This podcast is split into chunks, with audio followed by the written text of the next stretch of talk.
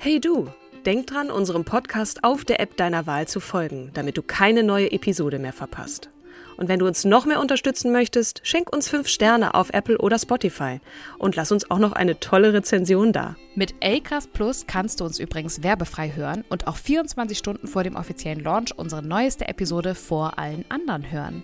Mehr Infos in den Show Notes. Ever catch yourself eating the same flavorless dinner three days in a row? Dreaming of something better? Well, HelloFresh is your guilt-free dream come true, baby. It's me, Kiki Palmer. Let's wake up those taste buds with hot, juicy pecan-crusted chicken or garlic butter shrimp scampi. Mm. Hello Fresh. Stop dreaming of all the delicious possibilities and dig in at HelloFresh.com. Let's get this dinner party started.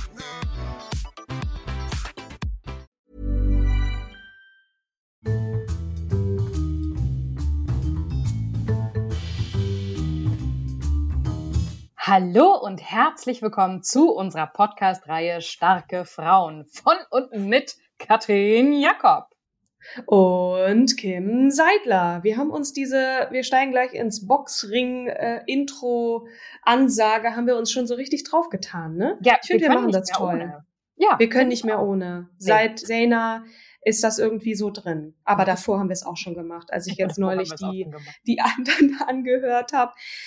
Liebe Kim, ja. Ich habe mich wirklich stets bemüht, diese Frau ordentlich zu recherchieren und ich muss sagen, ich habe äh, da wieder so ein äh, kleines Tränchen verdrückt, muss ich sagen, weil mir so viele Erinnerungen kamen auch an Dinge, die sie gemacht hat und das wusste ich nämlich gar nicht. Mhm. Und sie ist einfach ein so lustiger, poetischer, tragikomischer Mensch gewesen. Sie lebt leider nicht mehr dass äh, mich das wahnsinnig berührt hat und ich sehr, sehr froh bin, dass sie uns vorgeschlagen wurde, nämlich unter mhm. anderem von meinem sehr geschätzten Freund Jürgen und von mhm. Daniel Masni, hattest du mir erzählt. Ne? Ja, genau, ja, genau. Der ist ja sehr eifrig, der Daniel. Der ist ne? der hat eifrig. Ja, der hat da auch total Bock drauf und ich schwöre dir, Marcel Kloos war mit Sicherheit auch nochmal dabei.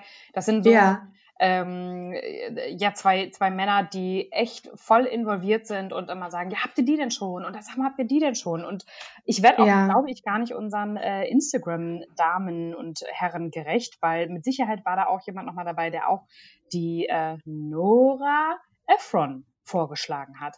Unsere Podcast-Folge Nummer 55. Wunderbar.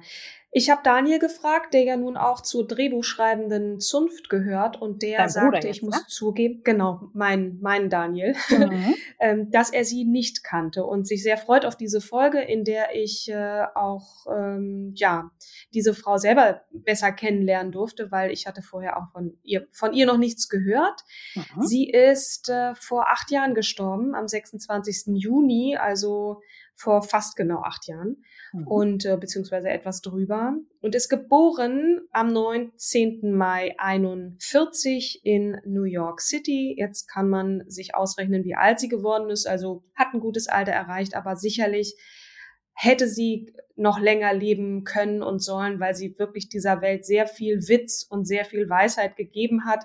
Ich habe neulich einen ein Interview auch angesehen oder ein, eine Laudatio, die Tom Hanks auf sie gehalten hat. Warum ausgerechnet Tom Hanks? Dazu komme ich gleich. Achtung, mhm. Hashtag Cliffhanger. Mhm. Und der musste wirklich an sich halten, weil er total traurig war und, und ja, ihm kamen die Tränen, dass diese Frau nun nicht mehr da ist. Und das zeigt eigentlich schon, wie sehr sie auch verbunden war mit ihren Schauspielern. Also sie hat das nicht nur das Drehbuch geschrieben, sondern sie hat auch später als Regisseurin gearbeitet, weil sie selber feststellte, ich kann damit näher ranrücken an, an meine Schauspieler, die diesem Drehbuch noch so die Cherry on the Cake verleihen.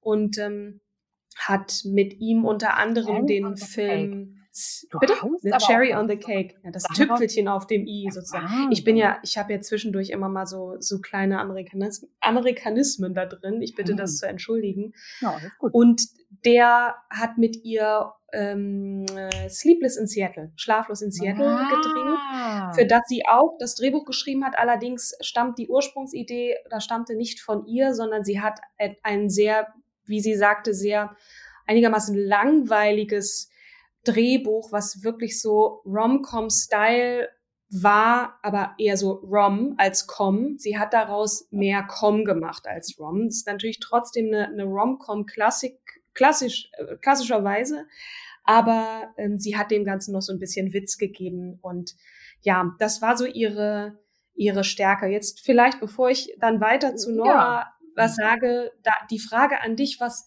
was waren so deine Highlight-Romcoms, die du geguckt hast? Bist du so ein Typ? Guckst du sowas? Rom oder bist du eher. Sagst du zu ja. romantischer Komödie? Wie geil bist ja, du? Ja, so sagt man doch. Romcom? Wie? Echt jetzt? Ja, noch nie gehört den Begriff. Nee. Das ist so, so das, das, das übliche, die, die, die übliche Bezeichnung für Romantic Comedies sind Romcoms. Okay. Guck mal, hast du wieder was gelernt heute? ja, total. Ja. Ähm, welche Romcoms ich total gerne gucke, ja, äh, oder geguckt habe. Ähm, ich bin ja ein absoluter Fan von Jennifer Aniston. Ich liebe ihre ganzen, egal oh. wo sie mit oh. auftaucht, ne? Ob es von Bruce oh. Almighty oder Kill the Boss oder meine erfundene Frau.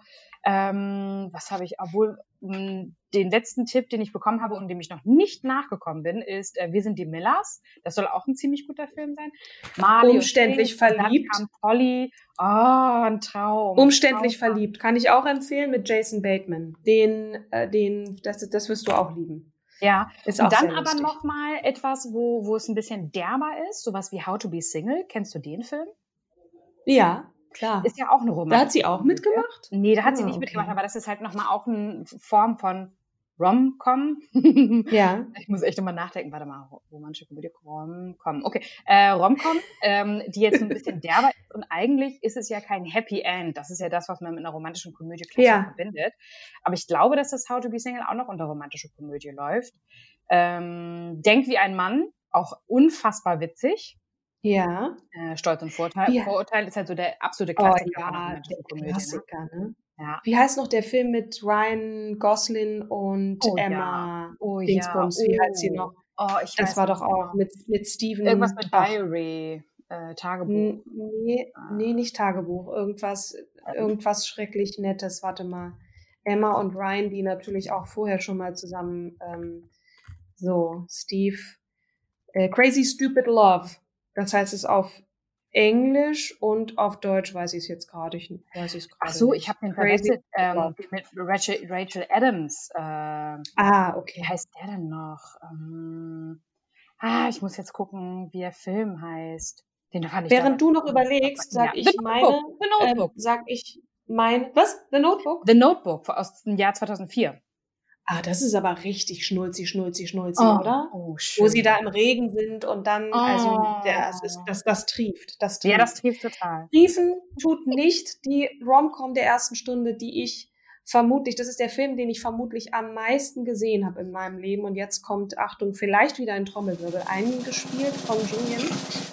When Harry Met Sally, also Harry und Sally, ah. weil du gerade Happy End sagtest, in der ursprünglichen Version wollte Nora Ephron kein Happy End, aber Rob Reiner, der Regisseur des Films, war gerade frisch verliebt und die beiden hatten sich vorher so ausgetauscht und der hatte darum gebeten, dass am Ende doch Harry, Harry und Sally nicht nur bloß Freunde bleiben, was ja vielleicht auch ein Happy End gewesen wäre, sondern dass es dann wirklich romantic endet und sie heiraten. Ähm, mhm. auch wenn das relativ unspektakulär ist, man sieht gar nicht, wie sie dann heiraten, sondern sie sitzen da auf der Couch wie die ganzen älteren Ehepaare, die davor immer wieder eingestreut wurden und die, die im Grunde vermittelt haben, so eine Beziehung kann sehr lang dauern und man kann auch noch in hohen, in ho im hohen Alter sehr verliebt sein. Und das schon mal so vorweggenommen. When Harry Met Sally, der erste Durchbruch, der die mit einer der erfolgreichsten ähm, Romantic Comedies Hollywoods. Ich mhm. glaube, ich, ich weiß nicht, ob jetzt 100 Millionen Einnahmen allein in den USA, ob das jetzt so wahnsinnig viel ist. Ich habe leider die weltweite Zahl nicht gefunden. Auf jeden Fall ein Klassiker der, der Filmindustrie, würde ich ja. sagen. 80er Jahre, 86, um genau zu sein.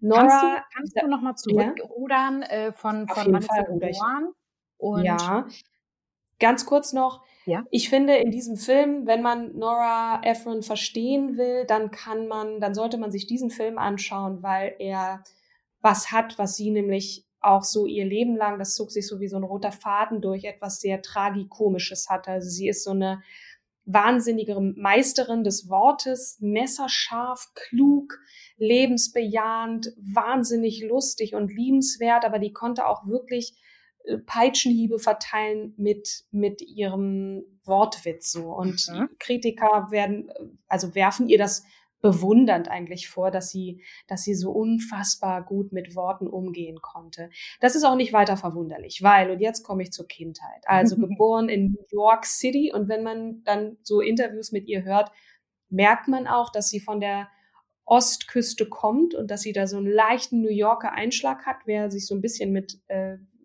Dialekten in, in den USA oder ähm, ja, sowas auskennt.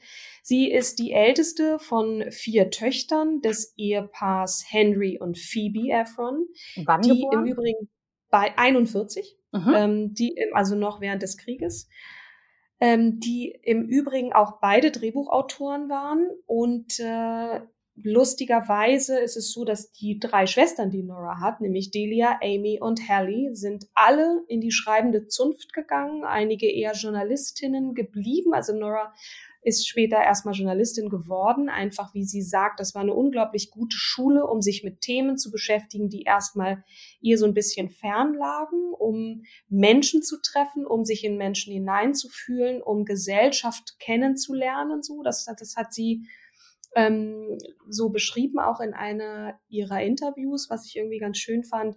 Und mit Delia hat Nora später auch an dem einen oder anderen Drehbuch gearbeitet. Also da war immer auch viel so eine Familie des Wortes. Ähm, mhm. Sie ist ähm, dann wenig später, sie war kaum geboren, ist sie mit ihren Eltern von von der Ostküste nach LA gezogen, wo dann die Eltern eben beide Drehbücher schrieben. Die haben unter anderem äh, There's No Business Like Show Business geschrieben. Das ist ja so ein, so ein mm. Musical. Ähm, Rhythmus im Blut heißt das Ding auf Deutsch. Fand ich irgendwie sehr komisch, aber gut. Ja, mit Marilyn Monroe unter anderem. Fragwürdig. Bitte? Manche Übersetzungen sind auch so fragwürdig. Ja, das äh, trifft es ziemlich auf den Kopf. Also, und Nora beschreibt so, wie sie, sie liebte, ich kann jetzt das genaue Jahr gar nicht sagen, aber sie, sie war offensichtlich schon alt genug, um zu begreifen, oh Gott, oh Gott, dieses LA ist irgendwie so gar nicht mein Ding. Ne? Sie ist, da hat sich da nicht so wirklich wohl gefühlt, wobei man sagen muss, es war bestimmt auch für die Kinder ganz unterhaltsam, die Eltern beide in diesem Business ne, und dann mhm. auch eine Mutter, die arbeitet und es eigentlich nicht muss, das war ja schon mal eine Revolution. Ne? Die Mutter wirklich als ja, die, die ging selbstverständlich ein und aus, aus da in, in dem Business. Da waren dann ganz illustre Leute bei denen zu Hause. Da war immer Entertainment vor Ort und so ist sie auch groß geworden. Also das war unglaublich bunt, unglaublich, ja, ja, mit, mit, mit, mit leuchtenden Ohren und Augen eine Welt, die Kinder äh, oder die alle vier Mädchen da so erlebt haben und das, das muss schon irgendwie auch ein cooles Leben gewesen sein. Da war ja. immer was los, ne? Partys und so weiter. Und wow. man musste sich auch so ein bisschen durchsetzen. Ne? Bei vier Schwestern, da hat sie dann sehr schnell gelernt, wenn dann nach der Schule so die Frage kam, und what happened in school? Dann war nicht einfach nur, ja, war ganz schön und da hatte ich dann diese Arbeit, sondern man musste irgendwie eine Geschichte daraus machen. Ne? Mhm. Und auch aus schlimmen Dingen. Wenn sie, sie jetzt, sie beschrieb dann so, sie hat, sie ist nach Hause gekommen, hat sich das Knie aufgeschlagen oder ist irgendwie gehänselt worden und dann sagte die Mutter, das wird schon wieder so. Ähm, und so das eine Learning, was die Mutter ihr mitgegeben hatte, das fand ich wirklich wunderschön, ist dieses, dieses Ding, du bist kein Opfer. Selbst wenn du zum mhm. Beispiel auf einer Bananenschale ausrutschst, ist das natürlich für andere erstmal sehr unterhaltsam. Wenn du drüber erzählst, wirst du zur Heldin deiner Geschichte. Dann ist es deine Geschichte. Dann hast du die in der Hand. Dann bist du nicht mehr das Opfer, sondern du bist die Heldin deiner Geschichte. Und so hat die Mutter ihr das auch immer zu erzählen versucht.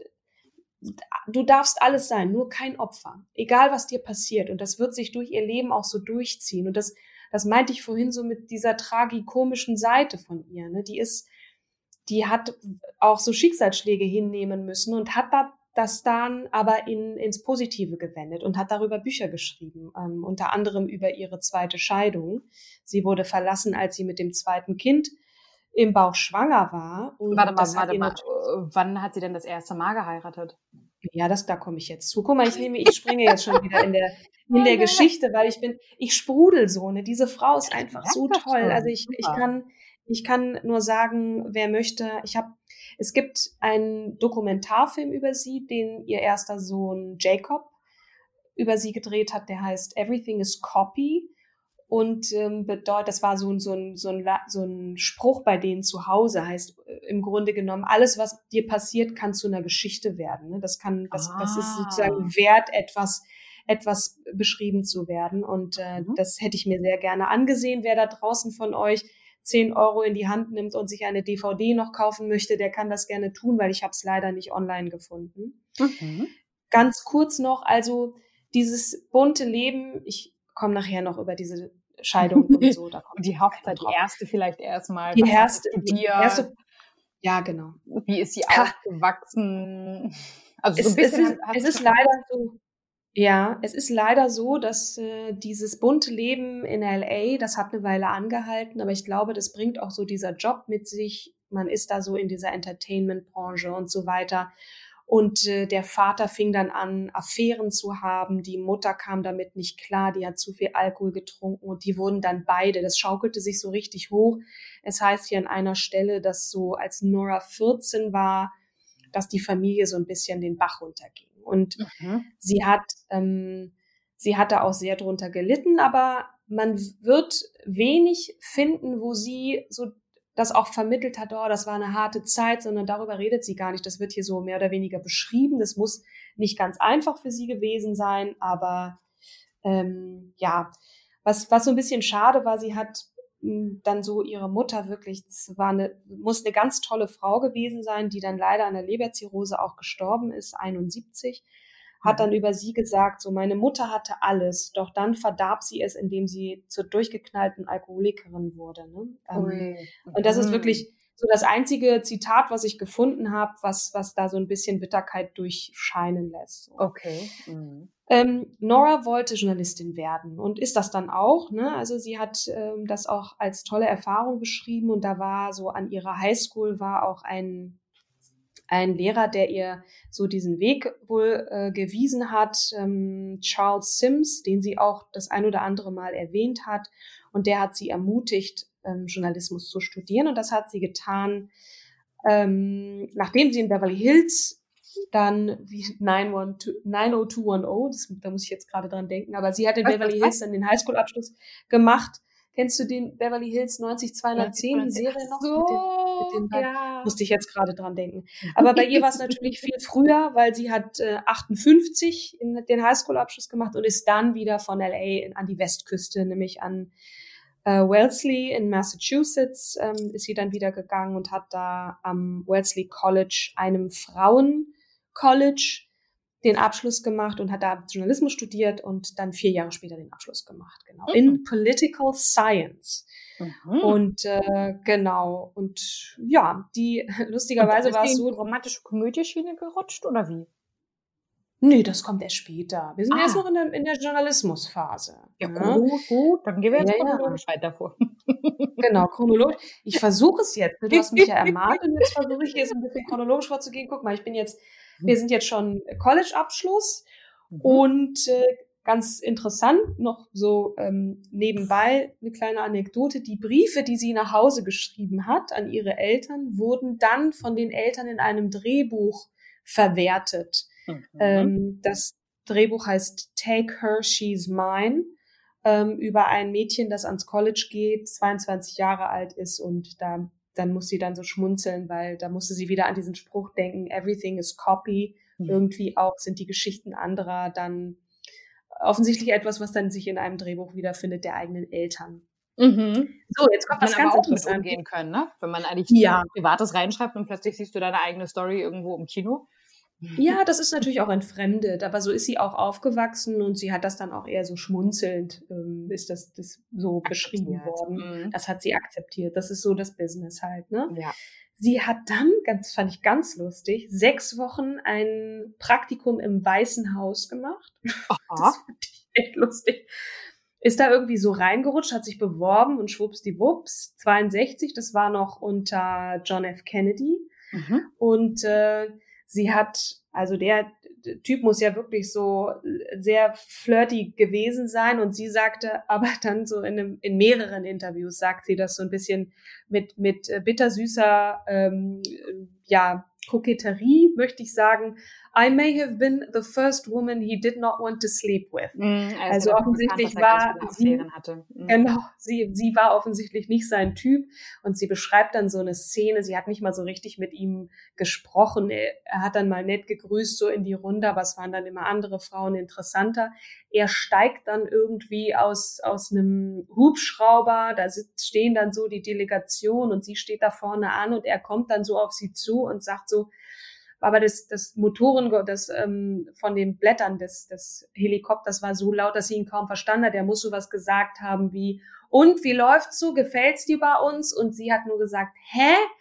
Und das war so die Geschichte, die sie dazu erzählt hat. ist natürlich dann auch im Nachhinein total peinlich. Äh, in, in dem Moment war es total peinlich, aber im Nachhinein musste sie halt selber drüber lachen und hat daraus wieder eine gute Geschichte gemacht. Ja. Sie ist dann, hat sich beworben bei der New York Post. Das ist so eine, ähm, ja, so eine Zeitschrift. Ähm, ach nein, Quatsch. Sie hat sich als ähm, Journalistin beworben, als Schreiberin bei der Newsweek. Und mhm. da hat man ihr dann gesagt, äh, sorry Babe, wir haben, stellen gerade keine Frauen ein. Und äh, wenn du willst, kannst du in der Postabteilung arbeiten. Aha. Das will man natürlich nicht, wenn man jetzt als Journalistin durchstarten will. Mhm. Und hat hat dann erst gesagt, ja, mache ich und ist dann aber gleich wieder weg. Ähm, und hat dann aber die Chance genutzt. Die New York Post hat irgendwie, also eine, in einer, während einer Streikphase, haben die so eine, des Verlags haben die so eine Parodiezeitung zusammengestellt, so heißt es hier. Und da ergreift sie die Chance und, und schreibt eine Kolumne im Stil eines, äh, eines Post-Kolumnisten. Und äh, die Post reagiert da erst sehr, sehr beleidigt drauf und sagt so, äh, wie kannst du nur? Ne, du machst dich lustig hier über unsere Leute. Aber der Herausgeber der Zeitung, der hat gesagt, die Frau ist gut, die finde ich lustig, die stellen wir jetzt sofort ein. Mhm. Und dann fängt sie an, bei dieser Boulevard-Zeitschrift äh, The New York Post zu schreiben. Und sie sagt selber, das war eine unglaublich herrliche Zeit. Also sie hat äh, da wahnsinnig viel gelernt und ich habe hier, ich habe ja neulich mal erzählt, dass ich mir dieses Buch gekauft habe, Starke Frauen. Und da gibt es so ein kleines Zitat, das lese ich kurz vor. Es ist eine herrliche Zeit für Nora. Sie, be sie berichtet über Mord und Totschlag, aber auch über Mützenrobben, die man, zur, äh, die man zur Fortpflanzung zusammengesetzt hat, die aber nichts voneinander wissen wollen. Nach und nach findet sie ihre eigene unverkennbare Stimme. Eines Tages erhält sie dann einen Anruf vom Chefredakteur des Esquire und dann höre ich jetzt auf mit dem Zitat. Und äh, das Esquire ist so ein Männermagazin. Mhm. Und dann sagt sie, äh, ja, also worüber soll ich denn schreiben? Und dann äh, überlegt sie ganz kurz und sagt über Frauenthemen. Und dann hat sie da eine, eine sehr berühmte Kolumne geschrieben über ihre Brüste. A few words about breasts. Ähm, ein, eine, ein humoristischer Essay über eben die Unzulänglichkeiten des, des eigenen Körpers und hat da auch, ne, man macht das, wofür man sich schämt. Also bei ihr war es unter anderem die kleinen Brüste, macht man dann zu etwas sehr Unterhaltsamen und das findet sich dann halt da wieder. Ja. Ähm, Sie hat aber da auch eben nicht nur über ihre eigenen Brüste geschrieben, sondern ist da auch so ein bisschen zur Stimme der Frauen geworden und der Frauenbewegung und hat dann auch über, über Feministinnen wie Gloria Steinem geschrieben und, und hat sich da so einen ganz guten Namen gemacht, auch so ein bisschen bissig geschrieben und äh, ja, hat sich da so für Frauenthemen stark gemacht. Äh, ein, jetzt kommt die erste Heirat, Achtung.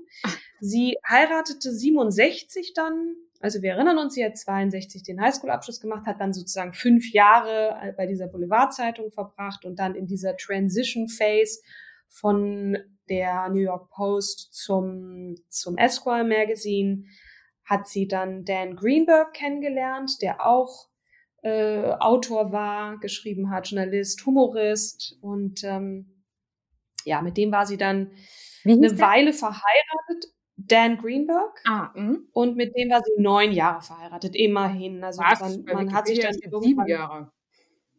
Was? Ja. Oh, hier steht Also mein Wikipedia, ich habe das Englische genommen. Ah. Sie ist auf jeden da steht neun Jahre. Ähm, ich weiß nicht, vielleicht finde ich hier auch nochmal irgendwo. Sie also ist auf jeden Fall eine Weile. Bis neun Jahren. Genau. Es ist auf jeden Fall noch keine Dekade voll gewesen.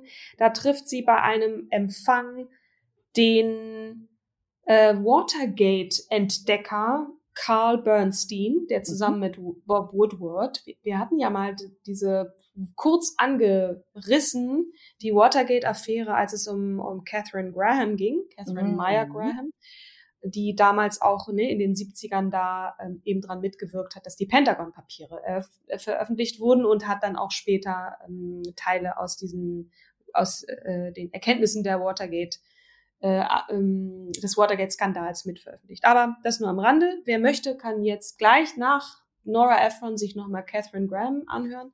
Sag mal, und ähm, wann wurde sie ähm, immer wieder als äh, Drehbuchautorin von Filmproduzenten angesprochen? War das während ja, der Zeit bei New York Post? Okay. Nee, nee, das kam später. Das okay. kam später. Das muss jetzt noch so ein bisschen, wie, wie, wie lange habe ich denn schon gelabert hier? Oh ja, 25 Minuten. Zack, die Bohne. Ich, ich versuche mich zu beeilen. Sie war, 76 lernte sie ihn kennen, dann irgendwann später haben sie auch geheiratet, denn ehelich kam zur Welt der erste Sohn Jacob, den ich eben erwähnt hatte, der diese Dokumentation über sie, Documentary über sie mhm. gemacht hat. Und als sie mit dem zweiten Kind Max schwanger war, hatte ich auch gerade schon erwähnt, hat sie herausgefunden, dass äh, sie betrogen wird äh, von, von ihm und zwar mit einer gemeinsamen Freundin. Die da hat er dann sich mhm. unsterblich in eine andere verliebt und sie hat dann wirklich da ziemlich lange dran zu knabbern gehabt. Sie hat übrigens mit dem Carl Bernstein zusammen, um jetzt schon mal eine deiner Fragen zu beantworten, ein erstes Dreh oder an einem Drehbuch mitgewirkt. Oh, jetzt muss ich noch mal ganz kurz erzählen. Sie wusste im Übrigen auch jahrelang, wer äh, Deep Throat war, ne? Also Hä? der der Watergate-Informant. Also so. ne, das, das hat sie tatsächlich gewusst und ähm, hat aber nur eins und eins zusammengezählt. Irgendwie hat sie Notizen von ihrem Mann gefunden und da stand dann so eine Abkürzung drin. MF und hat ihn dann gefragt, wer ist denn das? Und mhm. da sagte er dann, MF steht für My Friend. Und wenig später sagt sie, das kann nicht sein und hat dann so ein bisschen recherchiert und es war ein ehemaliger Direktor beim FBI, der hieß Mark Feld und hat das dann auch mal ihren Söhnen erzählt. So Deep Throat, der war ja jahrzehntelang, war ja nicht klar, wer Deep Throat ist, mhm. ist äh, Mark Feld gewesen und die Kinder haben das im, in der Schule rum erzählt. Und dann oh erst sogar zwei Jahrzehnte später, und niemand hat ihr natürlich geglaubt, weil, pff, ne, also Sie hat das nur so, sie hat ja auch nur gedacht, sie rät jetzt hier einfach wild in der Gegend rum.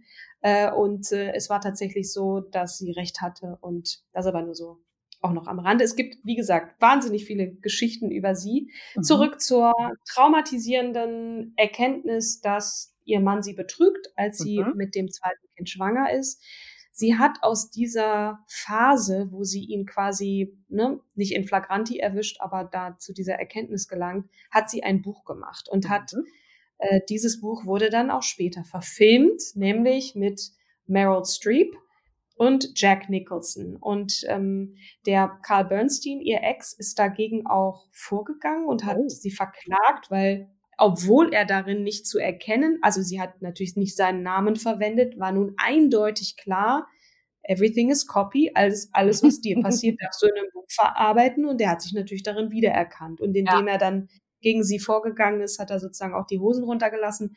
Ah, er hat es dann nie alle. durchgezogen, aber Heartburn, ich muss es auch lesen, auf Deutsch heißt es Sodbrennen, also wörtlich mhm. übersetzt.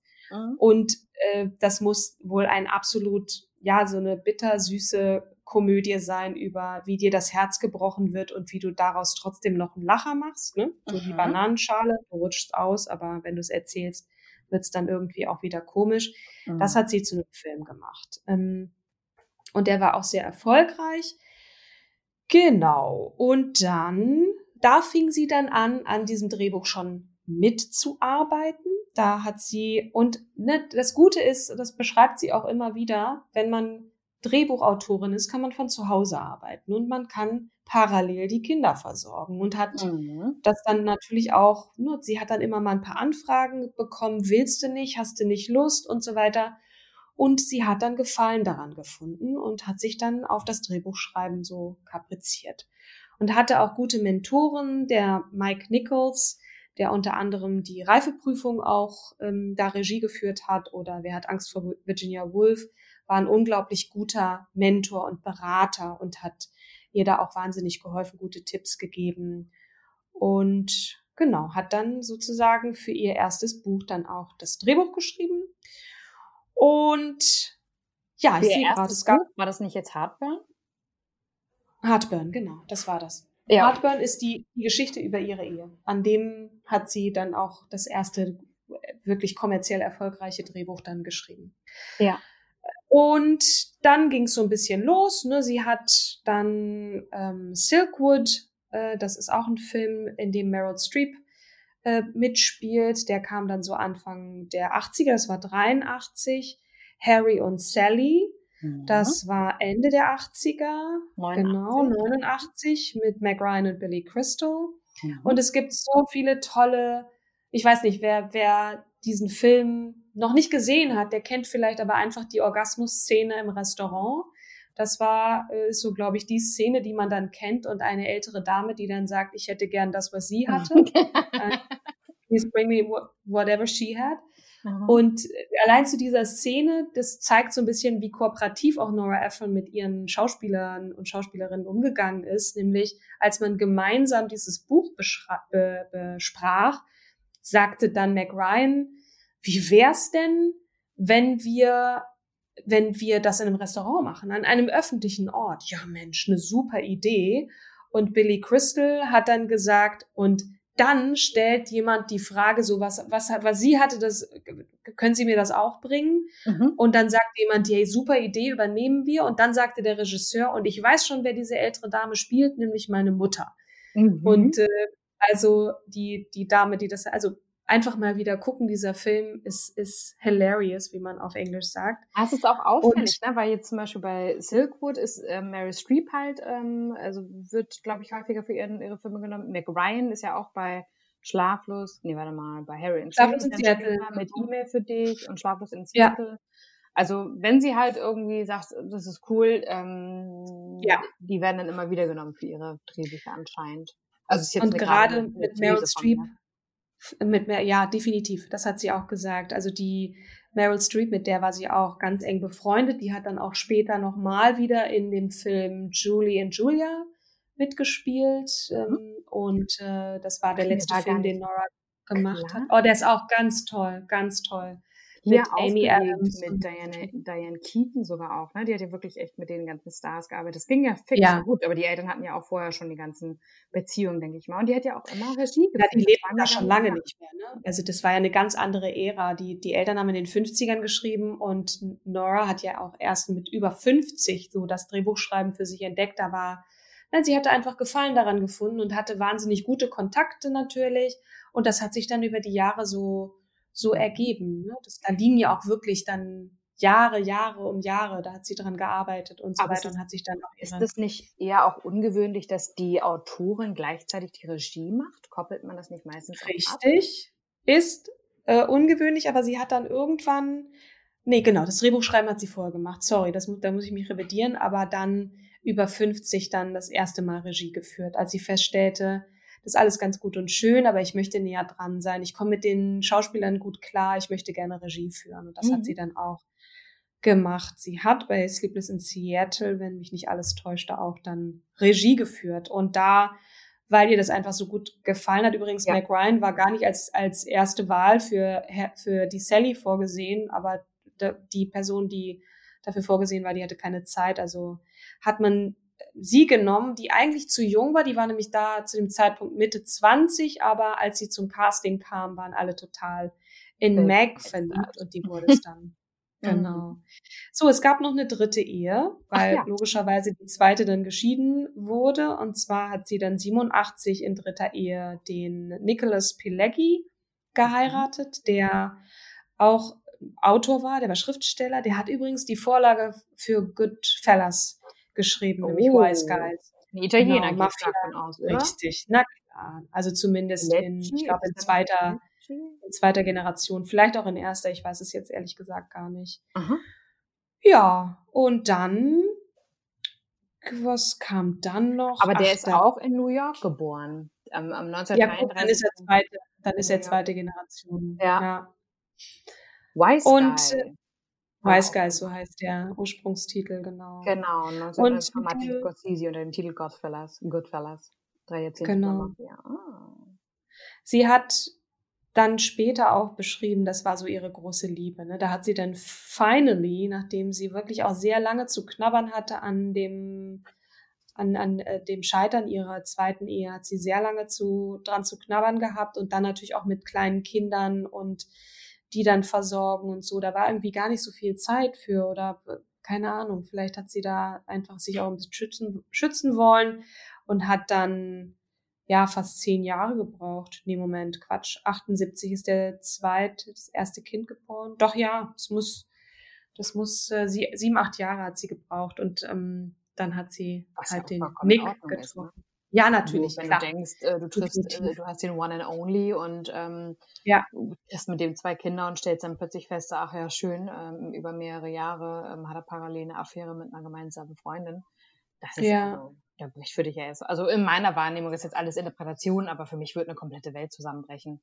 Ja, definitiv. Ach, guck mal, noch ein, noch ein Film mit Mac Ryan. You've Got Mail, E-Mail für dich. Und auch hm. nochmal mit, mit äh, Tom Hanks, den sie auch sehr mochte. Also beide mochte sie offensichtlich sehr gerne, wie man an der Reaktion erkennt, die, die Tom äh, ja, bei dieser Laudatio nicht zurückhalten konnte, nämlich ähm, immense Trauer, dass, dass sie nun nicht mehr sei, die Nora. Ja. Und hat auch sehr mit ihm total gerne gearbeitet. Also E-Mail für dich war dann, das war 98, genau. Mhm. Und äh, ja, es kam ja, dann leider. Meinte mit aufgelegt, ne? 2000, ja. äh, Diane Keaton, dann halt nochmal ähm, mit Nicole Kidman, die verliebt in eine Hexe. Und ähm, Ach, 2009 ja. Julie und Julia mit Amy Adams, also echt genau. coole Leute. Das war 2009. Das war drei Jahre nachdem sie erfahren hat, dass sie äh, Leukämie hat. Oh. Von dieser Krankheit hat sie auch den engsten Freunden zum Teil nichts erzählt. Ne? Also ich glaube, für sie war immer dieses obere Gebot, keine Schwäche zeigen. Du bist nicht das Opfer. Ne? Du musst stark sein. Also das ist wirklich auch eine starke Frau. Es gibt da ja unterschiedliche wollte, Thesen, ne? weil es gibt auch diese These, ja. dass man, also je mehr... Der Film wird nicht mehr finanziert, ne? Hm. Äh, nee, das gar nicht, sondern ähm, wenn du vielen Leuten davon erzählst, dass du krank bist, dann behandeln dich auch alle so. Es ja. hilft dir aber mehr, eine positive Stärke ähm, zu entwickeln, wenn die Leute dich als normal wahrnehmen. Und das ist halt, also ja. das habe ich schon mehrfach mitgekriegt, dass die Leute das aus Selbstschutz und damit sie halt Kraft tanken ähm, durch ein normales Miteinander, ähm, das halt nicht so vielen Leuten erzählen. Also kann, ja. kann, kann alles, kann, kann verschiedene äh, Möglichkeiten halt haben.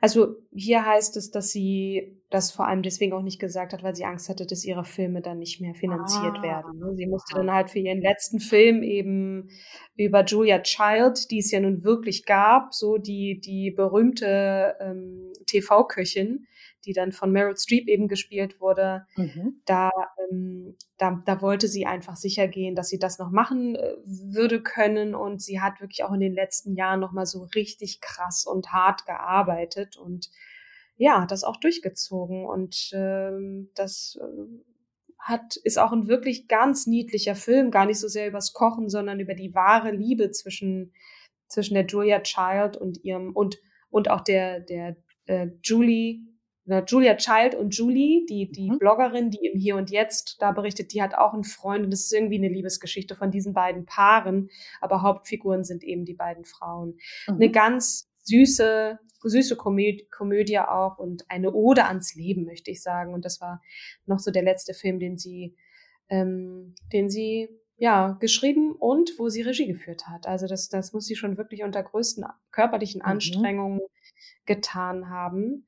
Und sie ist äh, gestorben dann 2012, das war dann drei Jahre nachdem der Film rauskam, an einer Lungenentzündung und ja, Die auf ihrem auch von einer Leukämie hatte, ne? Ja, genau, genau. Mhm. Ähm, auf ihrer Beerdigung und auf dem Memorial Service waren natürlich neben Meryl Streep, Tom Hanks, Billy Crystal, Mac Ryan, Bob Reiner und so weiter waren dann aber auch Nicole Kidman logischerweise, ähm, oh Gott, äh, Rosie O'Donnell, Steve Martin, Martin Scorsese, Steven Spielberg, Diane Sawyer und so weiter. Also diese die Creme de la Creme äh, damals. Ähm, ja. Und sie hat etwas ganz Niedliches geschrieben, so Richtung Ende ihres Lebens, was sie, was sie vermissen wird und was sie nicht vermissen wird. Ähm, was sie nicht vermissen wird, ist trockene Haut, mein Schrank, BHs, Foren über Frauen in Filmen. Das wird dich irgendwie sehr amüsieren, denke ich mal. Foren und jeden über Abend Frauen in Filmen? Ah, in Filmen. Genau. Jeden Abend abschminken. Das mhm. war so das. Und was sie aber vermissen wird, ist meine Kinder, Nick, also ihren dritten Ehemann, den mhm. Blick aus dem Fenster, Paris, in der Badewanne liegen, über die Brücke nach Manhattan fahren und Torte. Ja, das ist äh, äh, ganz, ganz schön. Also, und es gibt so unzählige Zitate über sie, ähm, die auch sehr gut, also sehr viel über sie aussagen, die, die ein gutes, gutes Spiegelbild ist. Sie hat mh, hm, mal ich gesagt. gerade die ganzen ja. Fotos von ihr runter, ne? Es sind so viele Fotos von ihr lachend. Ja. Also immer total. lächelnd, lachend und auch mit einem wie sagt man denn, mit so einem Glow. Ich finde, das hat man bei Mary Streep auch so ganz stark.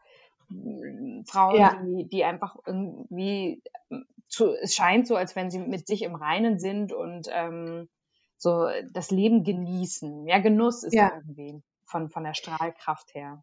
Und der Humor hat ihr halt einfach wahnsinnig, ja, das war, das war ihr Halt, ne? Der hat ihr durch die schweren Zeiten auch äh, geholfen und, und dieses Lächeln verliehen, das manchmal natürlich auch eine gewisse Bitterkeit hatte, gerade in den schweren Zeiten, daraus dann etwas Gutes zu machen. Aber sie beschreibt das auch selbst als, ne, das ist so, so die, das Erbe ihrer Mutter, der, dieser, dieser jüdische Humor, der so eine bittersüße Ode an das Leben äh, ist, das so mhm. herrlich und auch beschissen sein kann. Also es ist so eine Mischung, ne, so aus Ironie und, und, und, und Freude, immer ein bisschen schräg, aber am Ende irgendwie unfassbar klug und schön. So, das ist, finde ich, das macht, macht diese Frau aus für mich. Und da, da kriege ich schon selber, wenn ich das so jetzt nochmal Revue passieren lasse, ich habe mir auch echt einige Interviews mit ihr angehört, unfassbar unterhaltsam. Also sie hat, sie hat einfach ein unglaubliches Charisma. Mhm. Die gehört eigentlich auch ja, vor genau. die Kamera, denke ich, ja. denke ich dann manchmal. Aber ja, das, äh, das ist Nora Ephron. So, das ist, ähm, war wirklich ein ganz, ganz großartiger äh, Tipp, fand ich. Und äh, es hat mir großen Spaß gemacht, auch nochmal in, in, die, in den Film reinzugucken. Ich habe mir Harry und Sally dann auch nochmal angesehen. Und ja, macht das mal da draußen. Das ist, das ist einfach, ist nicht, so Romantic Comedies sind ja nicht nur was für Frauen so, sondern das sagt auch viel über, über Beziehungen, Freundschaften zwischen Mann und Frau. Ist das möglich, ja oder nein? Mit so viel Witz. Also, mhm. okay. Ha, jetzt bin ich ganz erschöpft. Ja, das glaube ich. Ähm, War viel zu berichten. Ja. Und ähm, ich habe mich sehr, sehr äh, zurückgehalten, weil ich das auch total spannend fand, dir zuzuhören. Und ich finde es auch krass, äh, hast du dir das Foto mal angeguckt mit der Delia, der, der Schwester, der jüngeren Schwester von Nora Ephron? Die sehen ja fast aus wie Zwillinge. Ja, total. Ne? Hammer. Also ich weiß nicht, wie viel jünger sie ist. Ich glaube, sie muss vier Jahre oder so gewesen, vier Jahre jünger gewesen sein. Aber auch, von der gibt's auch so ein paar Mitschnitte. Die, die hat auch so ein, da merkt man auch so, ich muss entertaining sein. Ich muss nicht einfach nur etwas beschreiben, sondern ich muss es entertaining rüberbringen. Mm. Die hat auch so einen gewissen Glow, diese Frau. Also das, ähm, das scheinen alle Schwestern zu haben. Ja. Aber ich habe mir jetzt nicht von allen was angeguckt irgendwie da unten fegt jemand Staub. Also falls es hier Ach so, laut sein schön. sollte. Ja, Nö, ne? Nala schneit im Hintergrund. Ich weiß gar nicht, ob man das hört. Die ist das. oh, genau. Wen stellst du denn das nächste Mal vor? Oh, super. Okay. Ganz, ganz herzlichen Dank. Also nochmal ganz kurz zusammenfassen. Die ja. Nala ist echt eine, eine wahnsinnig starke Frau und ein tolles Toll? Vorbild. Es hat natürlich äh, in Anführungsstrichen Glück gehabt, dass die Eltern genau diese Zunft hatten und genau das auch gefördert ja. haben. Und bei Nora scheint es ja auch genau das richtige, ähm, die richtige Begabung gewesen zu sein, die gefördert wurde. Ähm, ja, und sich dann auch in, in der Hollywood-Welt durchzusetzen und äh, Autorin zu sein und Regie zu führen, was ja eher eine Rarität ist, außer bei Leuten, die halt ähm, ja äh, klein drehen und irgendwie ähm, beides machen müssen, weil finanziell das halt irgendwie schlecht zu stemmen ist. Also nee, ja. cool, Hammer und auch wahnsinnig tolle Filme, die wirklich jeder kennt. Also ich glaube, bei unseren Zuhörern und Zuhörerinnen ähm, hat es bestimmt sofort Klick gemacht oder spätestens dann, wenn dann Harry the Sally, E-Mail für dich, ähm, sind halt so klassische Kassenschlager, die auch selbst an den Leuten, die jetzt keine romantische Komödie gehört haben, äh, nicht spurlos vorbeigegangen sein können. Absolut. Genau. Und man ähm, muss ihnen auch eine Chance geben. Ich habe noch ein Zitat von ihr, was ich ganz interessant und bemerkenswert fand. Das ging nochmal zurück auf dieses Opfersein. Sie mhm. hat gesagt, ich zitiere auf Englisch, This was one of my irritations with women's movement in my era. Und zwar, how quickly they embraced victims and victimization. Also, dass sie häufig davon ausgeht, wir, wir müssen uns behaupten gegen den Mann, weil wir sind hier das Opfer. Das hat sie damit hatte sie einfach ein Problem, eben wahrscheinlich, weil sie auch von ihrer Mutter so geprägt war. Du bist kein Opfer, du hast dein, du hast die Macht in der Hand und nutze ja. sie. Ähm, das, das sei jetzt noch abschließend zum, zur, ja. zu ihr und der Frauenbewegung gesagt. Mhm. Super. Ähm, genau. Also was, ich will gar nicht nächstes Mal irgendwas vorstellen, sondern ich versuche jetzt mal einen Termin mit dir und Julian zu finden, äh, dass wir unsere ja. Sonderfolge Klischees in äh, Kinderhörspielen äh, und Büchern mal durchgehen. Ne? Das war ja ein Wunsch Ach, von Anni von Instagram. Und ja. ich glaube sogar aus dem Mai oder April sogar noch. Und von daher ja. Genau, das wäre tatsächlich mein Next to Do mit dir und Julian. Julian hat da ja auch Bock drauf. Gefragt haben wir ihn ja schon. Ja, Super. das wäre dann, und danach haben wir eigentlich Aya Jaff, das war ja auch ein Wunsch über Instagram, und Maria Montessori. Ja, ähm, in der Pipe. Genau. genau. Und ich habe jetzt es gibt auch viel zu tun. Es gibt echt an. viel zu tun. Wir haben auf Instagram auch wieder Vorschläge. Ähm, ich glaube inzwischen schon wieder sechs Stück innerhalb von einer Woche bekommen. Echt total süß. Total toll. toll. Und, ähm, Macht weiter so, ihr da draußen. Ja, wir freuen uns. Genau. Und wir können auch selber so viel lernen. Und wie ihr an Nora Ephron merkt, das, das sind so Perlen. Ist natürlich auch schön, wenn man mal eine Michelle Obama vorstellt und eine Angela Merkel, über die man dann Dinge erfährt, die man auch noch nicht wusste. Aber umso schöner ist es, wenn man dann auch Vorschläge bekommt, wo man denkt, hä, wer ist denn das? Ja, ja hm, genau. Wahnsinn. Total. Super. Super. Ich freue mich auf das, was ja. jetzt noch kommt. Und ja, danke dir und euch fürs Zuhören und würde sagen, bis zum nächsten Mal. Bis zum nächsten Mal. Tschüss.